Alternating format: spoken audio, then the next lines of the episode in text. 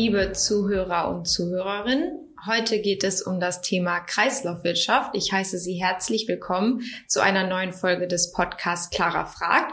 Mir gegenüber sitzt Patrick Löckner. Patrick, magst du dich den Zuhörern und Zuhörern einmal vorstellen und erklären, was du mit Kreislaufwirtschaft zu tun hast? Sehr gerne, Clara. Hallo.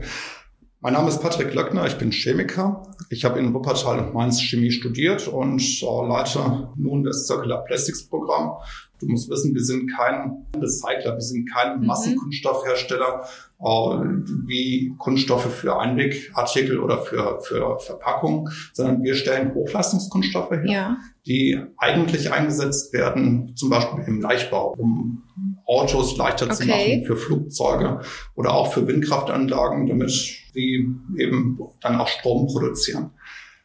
Wichtig bei diesen Produkten ist die Langlebigkeit. Sie sollen also mhm. möglichst lange äh, ihren Dienst tun und deswegen steht das Thema Kreislaufwirtschaft oder Abfallentsorgen nicht unbedingt im Vordergrund, sondern tatsächlich die Leistung möglichst lange bereitstellen zu können. Wir haben aber als Spezialchemieunternehmen bei Evonik jede Menge Technologien, die zum Recycling von Kunststoffen beitragen ja. können. Also zum Beispiel Additive, die ein mechanisches oder chemisches Recycling sehr effizient machen und die Qualität dieser gewonnenen Rezyklate dann auch tatsächlich verbessern, sodass man sie eben möglichst lange in der Wertschöpfungskette halten kann. Also Patrick, du hast jetzt schon von Recycling gesprochen, von Technologien. Meine Frage ist erstmal, was bedeutet denn Kreislaufwirtschaft? Ja, kurz gesagt, gewinnt man aus alten Produkten neue Rohstoffe zurück, um sie dann wieder einzusetzen, um daraus neue Produkte herzustellen.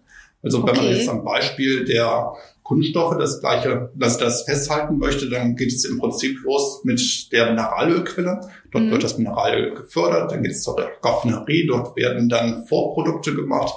Und so geht es entlang einer Wertschöpfungskette bis hin zur, zum eigentlichen Kunststoff, der dann aber als Produkt in den Supermarkt kommt. Wir kaufen es und nach der Nutzungsphase wird es weggeschmissen. Das ja. wird in Deutschland dann meistens auch, ja, verbrannt. In einer Kreislaufwirtschaft ist es dann so, dass man diesen weggeworfenen Artikel mhm. wieder zurückführt als Rohstoff, um daraus dann eben neue Produkte herzustellen. Und so hält man im Prinzip das Produkt in der Wirtschaft, im Lebenszyklus. Ja.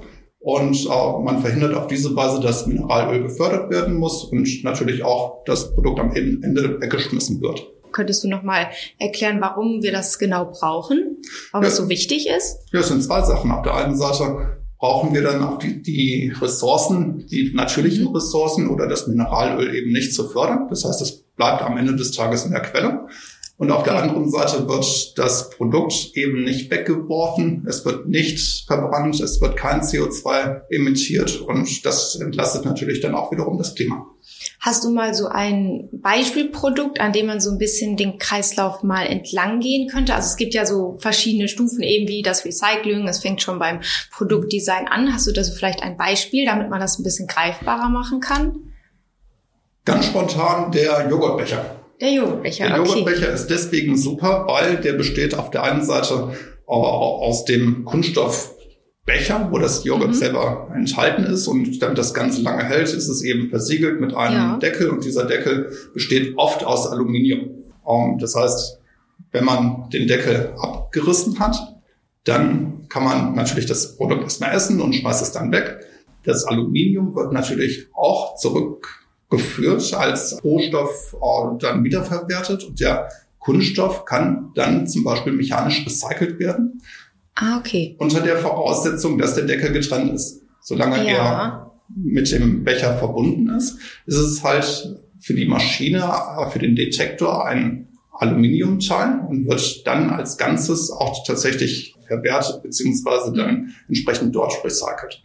Du hast jetzt gerade über das Recycling gesprochen, das ist schon einmal erwähnt. Also ich weiß das auch, es gibt mechanisches und chemisches Recycling, aber was ist denn der Unterschied genau zwischen den beiden Recycling-Methoden? Beim mechanischen Recycling geht es darum, dass man aufschmelzbare Kunststoffe schreddert, wäscht und wieder einschmilzt, ja. um daraus neue Kunststoffprodukte herzustellen.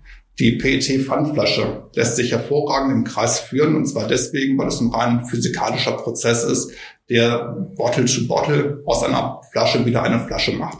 Ah, okay. Ja, wir als Evonik haben ja. da Additive, die diese Prozesse dann besonders effizient machen. Also beispielsweise haben wir Tenside, die ein Abwaschen der Druckfarben erleichtern und sehr vollständig machen. Das heißt, die Druckfarbe ist dann nicht mehr auf dem Kunststoff drauf und entsprechend höherwertig ist dann das erhaltene Kunststoffrezyklat. Das gleiche gilt im Übrigen auch mit Geruch. Rezyklate riechen immer so ein bisschen und wir haben besondere Art Sorber, die in der Lage sind, mhm. Gerüche zu minimieren, sodass man eben die Produkte dann auch für höherwertige Anwendungen einsetzen kann. Also macht das quasi die Chemieindustrie, wenn es um Kreislaufwirtschaft geht? Helfen, dass man schneller recyceln kann?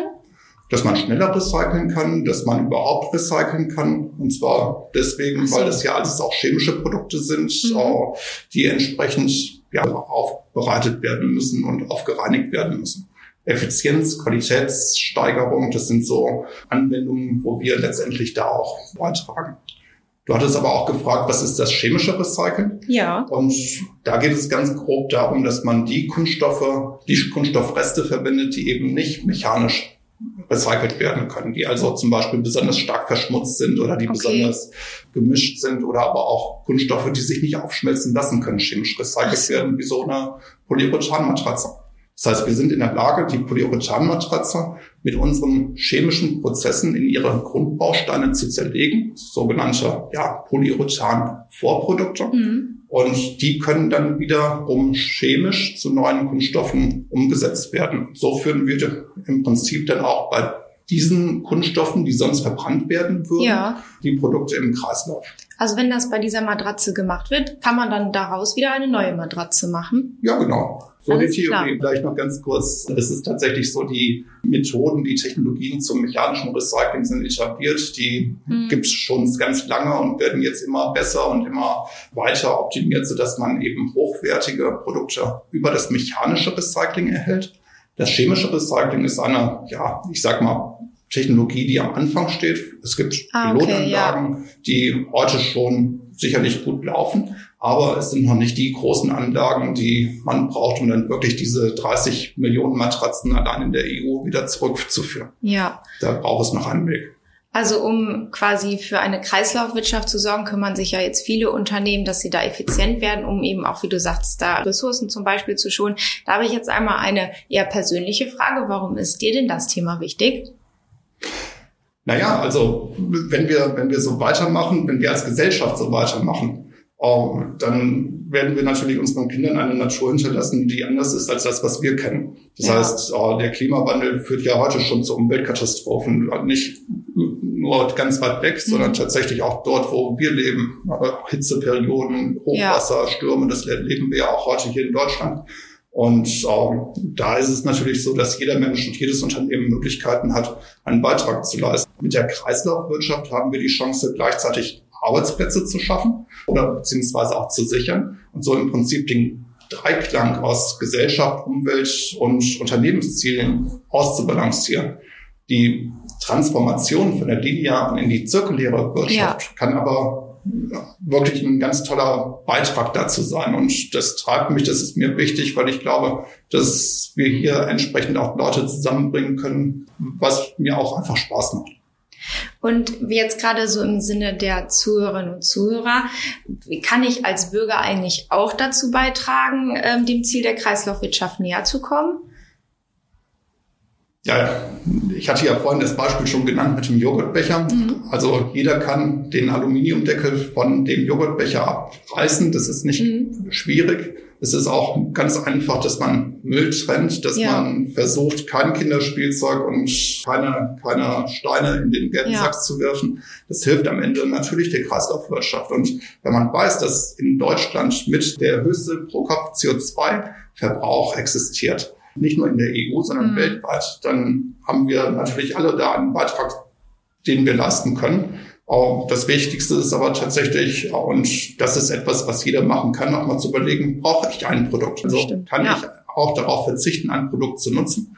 Ich beispielsweise bin leidenschaftlicher Fahrradfahrer und gerne fahre ich auch schöne Fahrräder, würde auch am liebsten das neueste Fahrrad immer wieder fahren, aber mhm. dann denke ich mir auch, mein altes Fahrrad ist ja noch gut genug und so fahre ich auch ein sehr schönes Fahrrad, das aber auch schon sieben Jahre alt ist und es tut seinen Dienst, ohne dass ich jetzt was Neues gekauft ja. habe. Und ich glaube, die Sachen einfach mal wertzuschätzen, die man hat, Mhm. Und nicht immer nur das Neueste zu kaufen, hilft ja, natürlich stimmt. am meisten auch. Das hast du sehr schön erklärt. Vielleicht hört jetzt der eine oder andere das und überlegt beim nächsten Kauf, ob man das Produkt wirklich braucht oder ob nicht man nicht sein altes noch verwenden kann. Patrick, ich danke dir, dass du meine Fragen zur Kreislaufwirtschaft beantwortet hast, auch dass du so gute Beispiele genannt hast. Äh, vielen Dank, dass du das gemacht hast. Ja, sehr gerne. Dankeschön.